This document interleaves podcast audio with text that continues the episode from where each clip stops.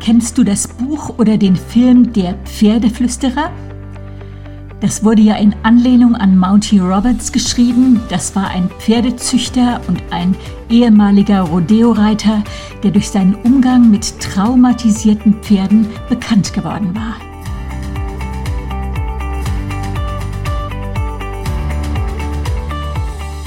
Du hörst den Podcast Body, Spirit, Soul, lebt dein bestes Leben und ich bin Beate Nordstrand.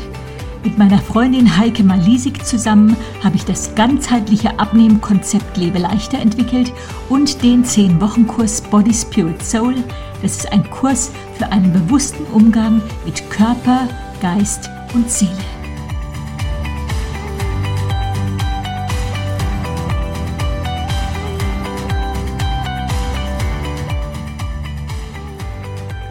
Ja, es geht natürlich nicht um Pferde und Pferdeflüsterer, auch nicht um Filme, sondern es geht um unseren Körper und darum, Körperflüsterer zu werden. Warum? Hat was mit dem Wochenende zu tun. Nach diesem schönen, anstrengenden Wochenende musste ich die Pausentaste drücken. Ja, das letzte Wochenende war richtig, richtig schön. Heike und ich haben zehn Jahre Lebeleichter gefeiert. Eigentlich wollten wir das Event live in Würzburg begehen, in unseren Gemeinderäumen, aber da hätten einfach nicht genug Leute reingepasst, die mit uns hätten feiern können.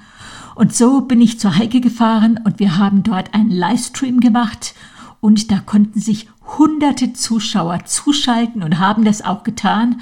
Und wir haben die letzten zehn Jahre Revue passieren lassen, was wir alles erlebt haben, wie sich Lebe leichter seitdem entwickelt hat. Viele unserer Coaches waren dabei, viele ja interessante Einspielungen haben wir gehabt und das war wirklich ein richtig, richtig toller und lohnenswerter Abend. Ich stelle euch den Link zu diesem YouTube-Video nochmal in die Show Notes. Und das haben wir natürlich dann hinterher auch selber gefeiert, aber auch nicht so lange, wie du denkst, weil wir am nächsten Tag direkt weitergemacht haben. Da war ein Auffrischungstag, ebenfalls virtuell. Wir haben ja 170 Lebeleichter-Coaches in Deutschland, Österreich und der Schweiz. Und eigentlich wäre auch hier vorgesehen gewesen, wir treffen uns zu einem Schulungstag in Würzburg. Aber so haben wir das Ganze virtuell gemacht, hatten drei intensive Stunden per Zoom-Schaltung, wo 120 dabei waren, haben auch mit ihnen am Schluss mit Sekt angestoßen. Ja, und das war richtig gut. Und eigentlich hätten Heike und ich dann noch einen Podcast aufnehmen wollen, aber vielleicht kannst du dich reinversetzen. Dann war die Luft raus. Wir waren platt. Und Heike musste natürlich noch bei ihr in den Räumlichkeiten die Räume vor Ort aufräumen. Ich bin die 300 Kilometer nach Hause gefahren, war noch kurz einkaufen und als ich dann abends um halb sechs zu Hause war, war ich dankbar, war glücklich und platt. Genau darum geht es. Da setze ich jetzt hier mit dem Thema Körperflüsterer an. Während der Pferdeflüsterer Einfühlungsvermögen braucht für seine Tiere, für, gerade auch für traumatisierte Tiere, braucht der Körperflüsterer Einfühlungsvermögen. Wie geht's dem gerade meinem Körper? Was braucht er jetzt? Was tut ihm gut? Kannst du die Signale deines Körpers verstehen? Das kommt manchmal in unserem turbulenten Leben zu kurz. Der Körperflüsterer muss trinken, wenn er Durst hat. Nicht immer ist dieses Signal bei uns noch vorhanden. Und in unseren Kursen sind immer wieder Leute, die sagen, ey, ich brauche nur zwei Tassen Kaffee am Tag, das reicht mir. Die müssen trinken wieder richtig lernen. Essen, wenn wir Hunger haben. Ja, naja, das können Sie in meinem Kurs. Aber aufhören, wenn man satt ist. Was ist denn eigentlich satt? Was ist genug? Wann ist, wann ist genug satt? Schlafen, wenn wir müde sind. Auch dieses Signal nicht ganz selbstverständlich. Und ich erinnere mich an Simone, die mal in unserem Body Spirit Soul Kurs sich selbst so ein bisschen gelobt hat und gesagt hat, ich kann jederzeit und überall schlafen besonders wenn es mal stressig ist oder ich an einem Problem herumkaue. dann mache ich es wie Scarlett O'Hara aus vom Winde verweht. Ich sag mir einfach, darüber will ich morgen nachdenken. Ich leg mich ins Bett und manchmal muss ich mir das Problem sogar vorher aufschreiben, damit ich es nicht vergesse. Wow. Also, da, auch wenn ich 100% neidfrei bin, das würde ich auch gerne können. Jederzeit schlafen. Ein Körperflüsterer versteht, wann er müde ist und wann der Körper echt Bettruhe braucht. Ja, wann habe ich gelernt, Körperflüsterer zu werden? Ich denke, das war etappenweise und ich glaube auch, dass ich immer noch äh, Lernbedarf habe. Aber ich erinnere mich an ein Erlebnis, als ich 30 Jahre alt war. Da war ich mit dem vierten Kind schwanger und plötzlich wurde mir schlagartig bewusst, mit diesem Körper werde ich alt. Keine Chance auf ein Austauschmodell. Mein Lebensstil, mein Tempo, meine guten und meine schlechten Entscheidungen würden an mir und meinem Körper Spuren hinterlassen, wenn ich so weitermache. Und der Einzige, der Einfluss darauf haben würde, war ich. Und das sind so Sternstunden, wo du was verstehst und wo du eine Entscheidung fällst und etwas änderst. Und damals habe ich mir einen richtigen Denkzettel geschrieben und die Dinge, die mir damals klar geworden sind, aufgeschrieben. Einen guten Umgang mit meinem Körper. Ich werde nicht alle Punkte hier ansprechen, aber einer der Punkte war, ich habe mir die Zweidrittelregel verordnet. Ich möchte besser mit meinen Kräften haushalten und die Zweidrittelregel beachten. Auf Dauer leistungsfähig und gesund bleibt der, der seine körperliche und seelische Leistungsfähigkeit nur zu zwei Dritteln ausschöpft. Ein Drittel der Kraftreserven brauchen wir für unvorhergesehene Belastungen und kurzfristige Hochleistungen. Also nicht Dauer durchpowern, mache ich nicht mehr.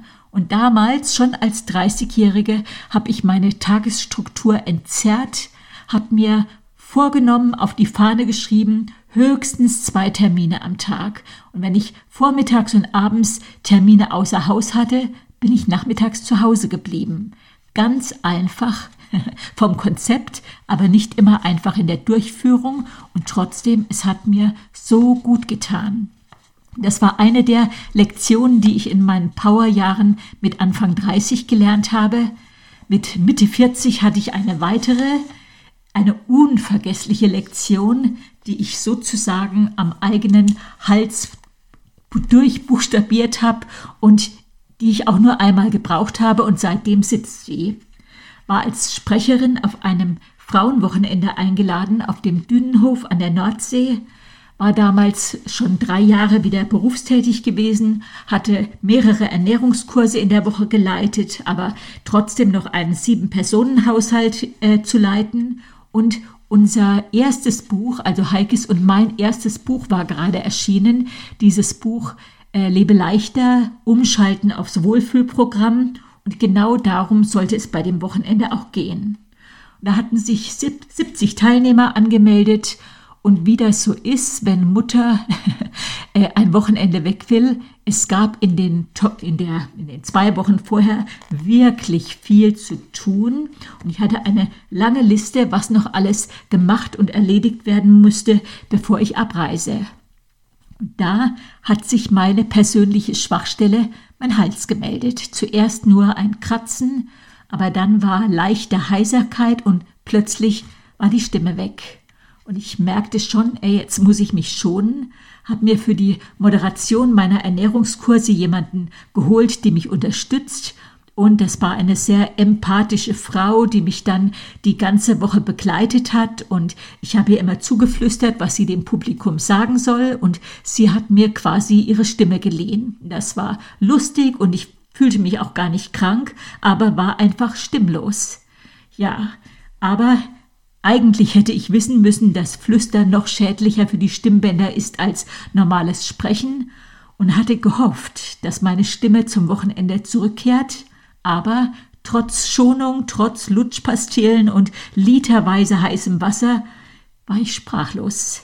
Und habe mir ziemlich verzweifelt einen Termin beim Hals-Nasen-Ohrenarzt geholt und wäre echt bereit gewesen, alles über mich ergehen zu lassen, inklusive Injektionen in den Kehlkopf, wenn ich nur meine Stimme wieder krieg.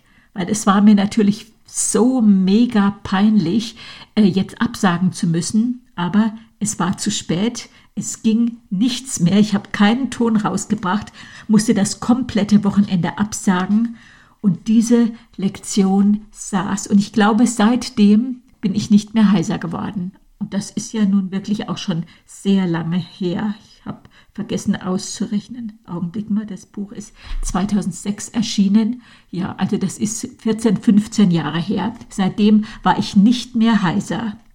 Seitdem beachte ich diese Signale sofort und weiß, mein Hals ist mein Indikator dafür, wenn mein Körper Ruhe braucht.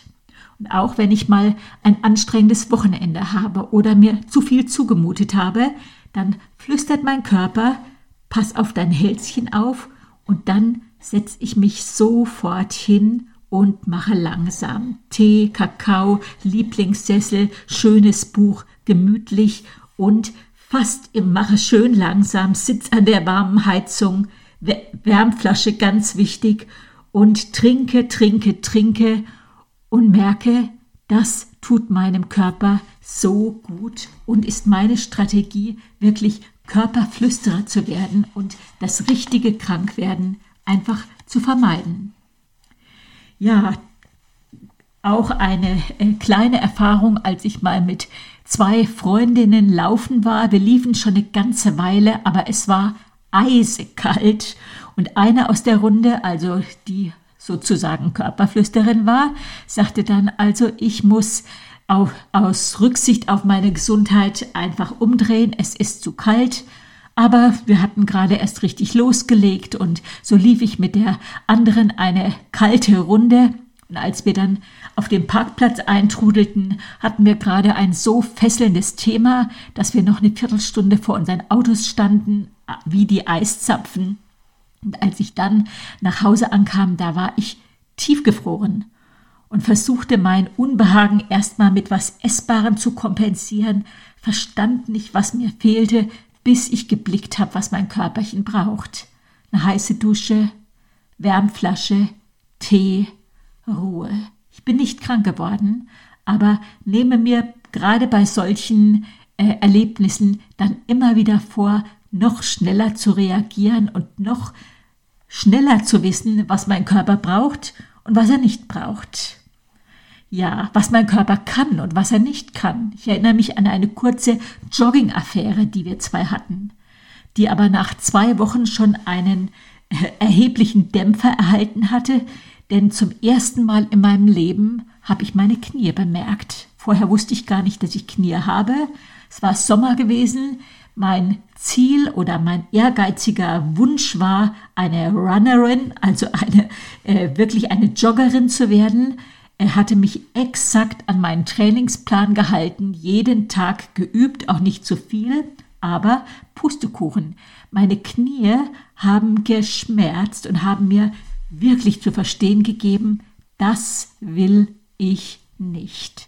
Und da waren mir meine langjährig stillschweigenden Knie einfach zu schade, um sie diesen ehrgeizigen Zielen, Joggerin zu werden, zu opfern und opfern und bin reumütig zu Nordic Walking und Wandern und Smoothie und Co. zurückgekehrt und rate, prüf selber, bevor du Ansprüche an deinen Körper stellst, für die dein Körper nicht gemacht ist. Also meiner ist fürs Joggen anscheinend nicht gemacht. Ich musste das hart durchbuchstabieren, war wirklich auch erstaunt, wie Kondition sich aufbauen kann, aber habe mir dann auch gedacht, Kondition ist gut und wichtig, aber muss ich joggen können? Meine Knie sagen nein. Und jetzt kann ich aufrichtig sagen, ich habe es probiert, aber für meine Knie war es eine Qual gewesen. Und äh, ich denke, 10.000 tägliche Schritte, die äh, bewerben wir ja immer wieder mit unserem Lebe leichter Konzept. Auch die fallen mir nicht immer leicht, aber da sage ich, die sollten sein. Und ich sage mal ganz ehrlich, auf 7000 komme ich oft, nicht jeden Tag. Beim Joggen wäre ich halt schneller fertig. Ja, ich habe mir Achtsamkeit auf die Fahne geschrieben und ignoriere meine Grenzen nicht permanent. Es ist mir wichtig, gut für mich zu sorgen, weil wenn ich gut für mich sorge, dann werde ich auch ein gesundes Leben haben. Im Flugzeug sagen sie doch oft hier bei diesen Erklärungen äh, Sauerstoff zuallererst im Falle eines äh, Flugzeugabsturzes Sauerstoffmaske aufziehen. Da musste ich so ein bisschen daran denken, wenn wir äh, bewahrt bleiben wollen, wenn unsere Gesundheit bewahrt bleiben möchte, dann müssen wir die Sauerstoffmaske rechtzeitig aufziehen. Was ist denn das? Überprüf immer mal wieder, wer oder was dir Energie entzieht, wer oder was Kraft aus dir rauszieht, was deinen Körper richtig müde macht und stresst und wo du verkrampft bist. Ja, ich habe so dieses weiß gar nicht, ob ich da im Podcast schon mal drüber gesprochen habe, aber hatte so ein sehr bewegendes Gespräch mit einer Frau, die sagte, sie hatte eine so anstrengende Lebensphase, dass sich ihr Brustkorb so zusammengezogen hatte, dass sie regelrecht, also starke Massagen gebraucht hat, bis sich das gelöst hat. Und da würde ich jetzt einfach sagen, was belebt dich? Also was entzieht dir Energie? Und dann stell das doch bitte ab. Was zieht die Kraft aus dir heraus? Dann schau nach Lösungen. Du musst nicht die ganze Welt retten, aber du musst gut mit dir umgehen. Ja, und was belebt dich? Dann gönn dir das. Mich beleben Menschen, die authentisch sind, mit denen ich lachen kann und weinen kann und vielleicht gerade in den anstrengenden Phasen meines Lebens möchte ich nie ähm, übersehen, dass ich auch in diesen Phasen nicht nur das Alleinsein brauche, sondern Menschen aus Fleisch und Blut, die mir gut tun und denen ich gut tue, mit denen ich lachen kann, auch mal weinen kann, wo ich genauso sein kann, wie ich bin, auch mal unperfekt, strubbelig, auch mal mit einem schrägen Wort, ungeschminkt und die finden mich dann vielleicht sogar besonders schön. Und solche authentischen Menschen finde ich auch besonders schön. In unserem Traudichbuch schreibe ich, selig die Stunden der Untätigkeit, denn in ihnen arbeitet die Seele. Auch das gehört zum Körperflüsterer dazu. Das Zitat fängt mit selig an und hört mit Seele auf. Und das wünsche ich dir, dass du deine Lebensaufgabe genießt, gut für dich zu sorgen, dich so behandeln, als wärst du die Liebe deines Lebens. Jetzt habe ich noch so ein schönes Gedicht rausgesucht, was mir gerade zum Thema Zeit einfach, ach, das ist so schön. Vielleicht kennt ihr es, das ist von Ellie Michler und auch das gehört zum Thema Körperflüsterer. Zeit haben. Ich wünsche dir nicht alle möglichen Gaben. Ich wünsche dir nur, was die meisten nicht haben. Ich wünsche dir Zeit, dich zu freuen und zu lachen, und wenn du sie nützt, kannst du was draus machen. Ich wünsche dir Zeit für dein Tun und dein Denken, nicht nur für dich selbst, sondern auch zum Verschenken. Ich wünsche dir Zeit, nicht zum Hasten und Rennen, sondern auch Zeit zum Zufriedensein können. Ich wünsche dir Zeit nicht nur so zum Vertreiben. Ich wünsche, sie möge dir übrig bleiben. Als Zeit für das Staunen und Zeit für Vertrauen, statt nach der Zeit auf der Uhr nur zu schauen. Ich wünsche dir Zeit, nach den Sternen zu greifen und Zeit, um zu wachsen. Das heißt, um zu reifen. Ich wünsche dir Zeit, neu zu hoffen, zu lieben es hat keinen Sinn, diese Zeit zu verschieben. Ich wünsche dir Zeit, zu dir selber zu finden, jeden Tag, jede Stunde als Glück zu empfinden. Ich wünsche dir Zeit, auch um Schuld zu vergeben. Ich wünsche dir Zeit zu haben, zu leben. Und das ist so mein Abschluss. Ich wünsche dir Zeit, gut für dich selber zu sorgen, dir Zeit zu nehmen für die Menschen, die du lieb hast. Vergiss deine Freundin nicht. Ich würde dir auch wünschen, dass du mal Zeit findest, einen Body Spirit Soul Kurs zu besuchen. Oder vielleicht lässt du dich als Leiterin ausbilden und wirst selber Body Spirit Soul Kursleiterin. Hei, hei, hei, da lernst du die tollsten Leute kennen.